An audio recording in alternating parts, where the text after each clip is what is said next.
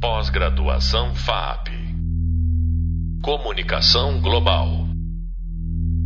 Olá pessoal, eu sou Jamil Chad, professor da aula de jornalismo de bastidores aqui na FAP. E neste podcast, nós, na verdade, vamos falar de um presidente deslocado. Mas, obviamente, não vamos falar do presidente em si, esse não é o foco, mas sim a cobertura jornalística numa cúpula de chefes de Estado, no caso do G20, é, para quem pôde acompanhar, talvez, é, pela videoaula, mas também no e-book, é, fica muito claro que nós temos uma grande dificuldade sempre quando são esses mega eventos realizados, e no caso, uma cúpula do G20, no qual a segurança é extremamente forte, justificadamente forte, e que a imprensa é colocada longe da tomada de decisões.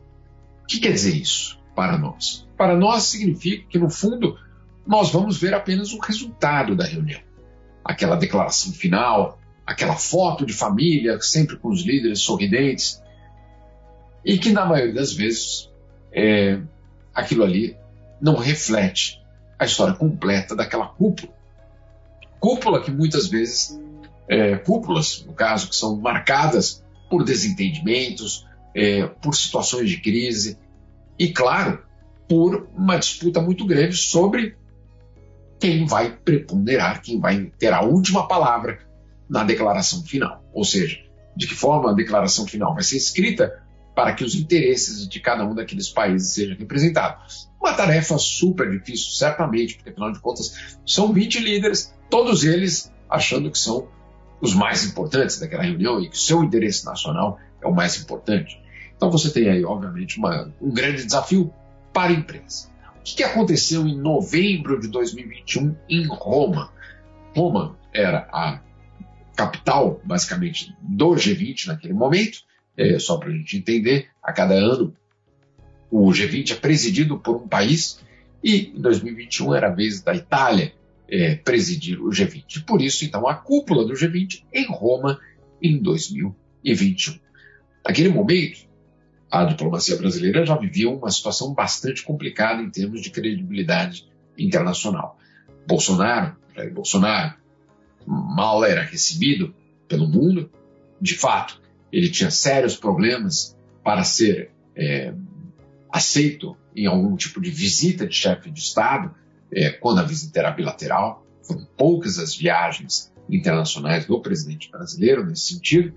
É, sim, por conta também da pandemia, mas também por conta da recusa de, dos principais líderes democráticos em ter acesso, ou pelo menos ver a sua foto colocada ao lado dele. Mas as cúpulas da ONU, do G20 e de outras organizações internacionais, essas são é, cúpulas abertas a todos os seus membros e, portanto, é impossível você dizer para um presidente: não, não venha. Bolsonaro, portanto, é, estava no G20 de Roma de 2021. Naquele momento, como é que acontece uma cobertura é, regular? Você tem, claro, a sala de imprensa, que normalmente fica bastante distante do local do evento, distante mesmo, em alguns casos, 10 a 15 minutos a pé da sala onde os presidentes estariam envolvidos em algum tipo de negociação.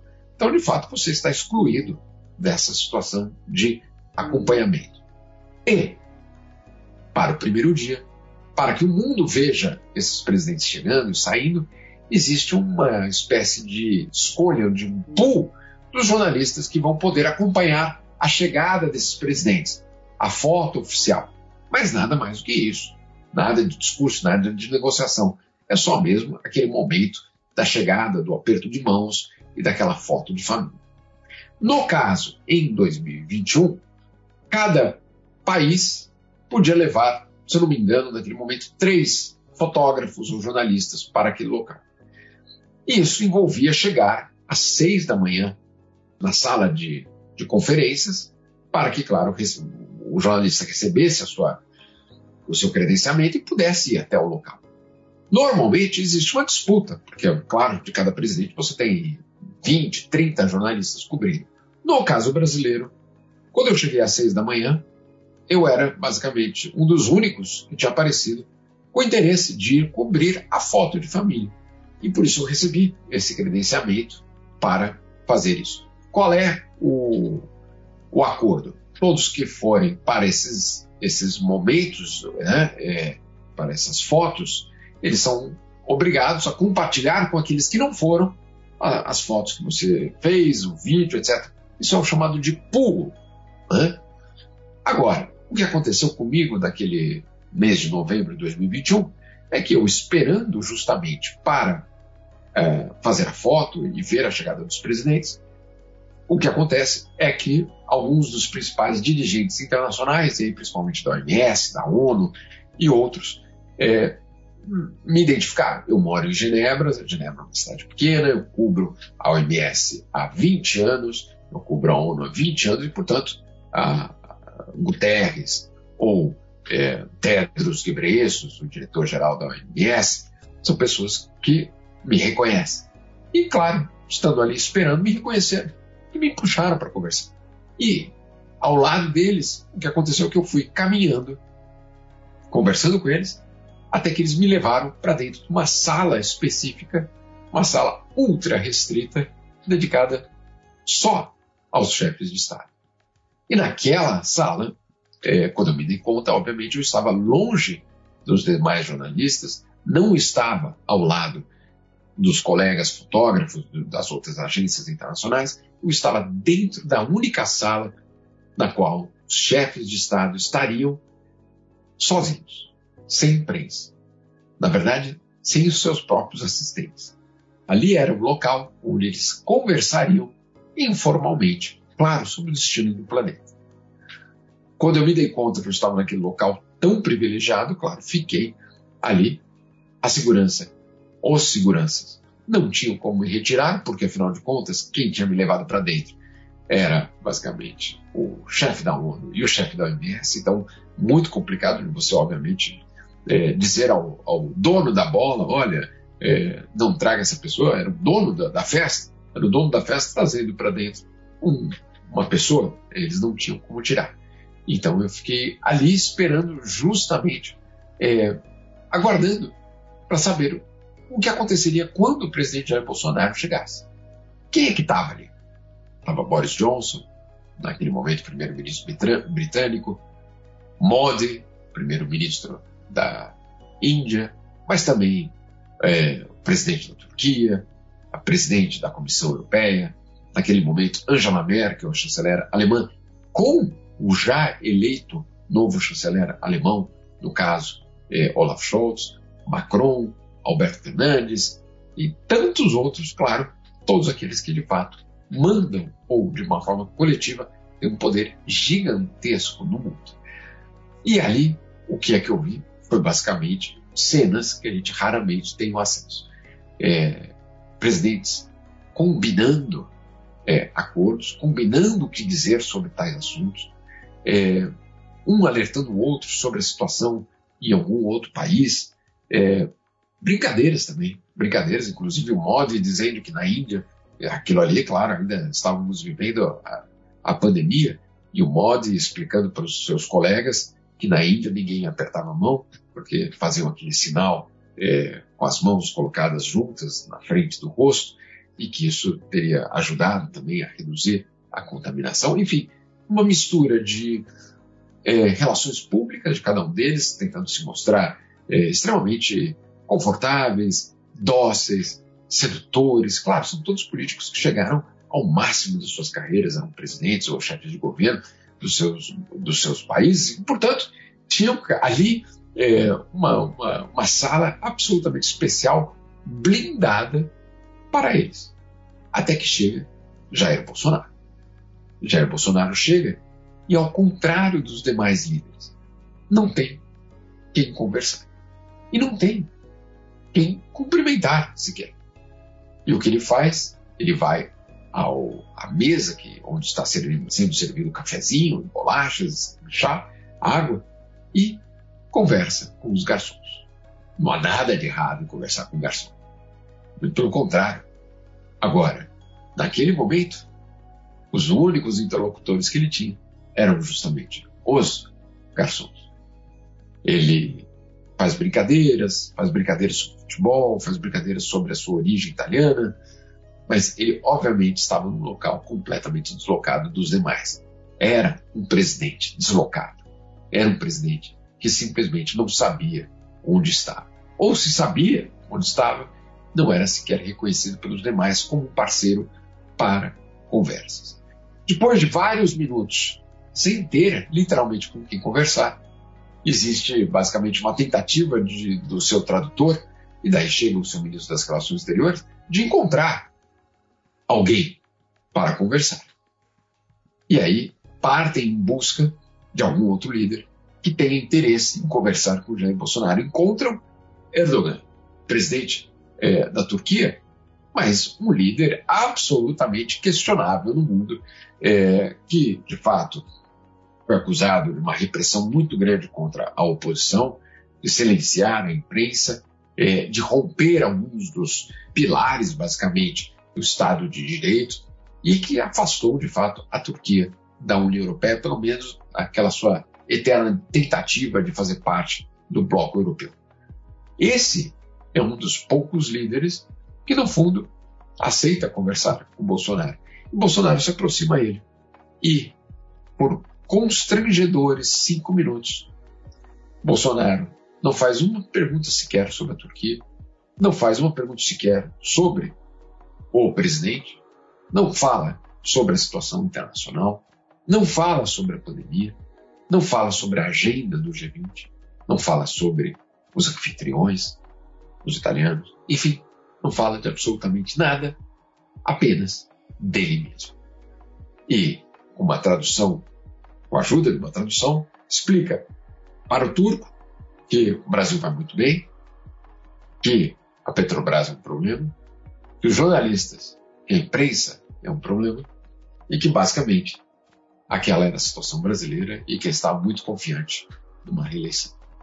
Naquela rodinha estava um certo Olaf Scholz, chanceler da Alemanha, que Bolsonaro não reconheceu e que, claro, diante de ser ignorado pelo presidente brasileiro, o que ele faz é dar as costas e foi conversar em outra rodinha, obviamente, com pessoas que talvez tivessem entendido que aquele ali era o chefe de governo o futuro chefe de governo da maior economia da Europa. Terminada aquela conversa, e depois só de um bate-papo rápido com Alberto Fernandes, o argentino, seu vizinho, Bolsonaro vai então se sentar no sofá e passa o resto do tempo ali isolado. Agora, não é Bolsonaro, como presidente apenas, que estava isolado naquelas cenas que eu acabei filmando, é, que vocês puderam ver na, na videoaula ali também estava isolado um país. Era o Brasil que tinha perdido seu lugar no mundo depois de três anos de governo Bolsonaro. Era ali a prova, com corpos, com gesticulações e com o comportamento, inclusive, dos demais líderes, de um país que não era bem-vindo, ou pelo menos deveria ser evitado ao máximo. Bolsonaro não estava apenas isolado, ele tinha isolado o próprio Brasil. E era isso, no fundo, que em termos jornalísticos revelavam aquelas imagens. Imagens que não precisavam nem mesmo de um, é, uma explicação, de algum tipo de é, títulos. Elas, por si só, falavam de um presidente que tinha perdido seu lugar no mundo, depois de, obviamente, é, muito trabalho de destruição das pontes da diplomacia brasileira ao longo dos anos, e, claro, de sua ausência do debate sobre o futuro do planeta. Ali não era, insisto, apenas um presidente que estava isolado. Não era apenas um país que não tinha lugar no mundo. Mas era um país que tão pouco podia reivindicar um local para que sua voz fosse ouvida. Essa era a cena e essa era a notícia jornalística daquele vídeo. Um vídeo que, no fundo, ou pelo menos imagens em uma situação de presidente, que foram muito mais importantes do que, por exemplo, a declaração final daquela culpa. Ou de qualquer discurso que Bolsonaro fizesse. a partir daquele momento. Era mais importante, como notícia, aquele bastidor do que qualquer outro discurso que, claro, o bolsonarismo pudesse criar nos dias seguintes. De fato, foi isso que eles tentaram fazer. Vídeo de Bolsonaro andando pela rua, pelas ruas de Roma, em cafés, sendo aplaudido pelas pessoas. Salvo que o problema é que aquela ali era uma cúpula com outros chefes de Estado. Uma cúpula da qual Bolsonaro não teve sequer uma reunião com os outros demais chefes de Estado. Em termos jornalísticos, o que, que a gente pode tirar dessa experiência? Em primeiro lugar, que no momento em que o presidente está numa outra cidade, ou que você está fazendo uma cobertura presidencial, não há um minuto de descanso nessa cobertura. Todos os momentos são importantes. Não é apenas o momento do discurso que é importante, não é apenas o momento da coletiva de imprensa. É justamente a história completa que vai revelar de fato o que foi aquele evento. Então, em primeiro lugar, e esse é um primeiro, primeiro aspecto que essa história ensina, é que quando existe uma cobertura de bastidor, ela não é apenas o bastidor de um discurso, ela não é apenas o bastidor de uma negociação, ela é o bastidor também de uma viagem, que vai revelar, em muitos casos, mais do que o resultado oficialmente anunciado por aquele governo. Esse é um aspecto fundamental. Um outro aspecto fundamental da cobertura é que você tem numa, é, numa entrada numa sala confidencial, numa sala exclusiva, o resultado, na verdade, de anos de trabalho de jornalismo. Jornalismo qual? A de criar fontes, a de você conversar, a de você, entre aspas, perder tempo com um líder ou com o outro, mesmo quando não vai dar notícia. Porque um dia, em algum momento, da forma mais inesperada, aquele líder que te conhece, porque tem algum tipo de confiança ou porque você criou essa relação com ele, vai te colocar debaixo do braço e vai te encaminhar literalmente para uma manchete. Isso não vem apenas um momento de sorte, claro que foi sorte, mas não apenas de um momento de sorte, mas sim de vários anos construindo fontes. A construção de fontes jamais tem como objetivo um resultado de curto prazo. A construção de fontes jamais tem como resultado uma barganha imediata. Ela existe justamente para os momentos mais inesperados e para os momentos no qual, é, de alguma forma, aquela fonte pode ser decisiva para confirmar uma história ou para te levar aos bastidores de uma história. Ficamos por aqui, portanto, no podcast sobre essa questão e que, claro, tem como título uma parcela, vamos dizer assim, da história da diplomacia brasileira, que é justamente a de um presidente deslocado. Pós-graduação FAP Comunicação Global.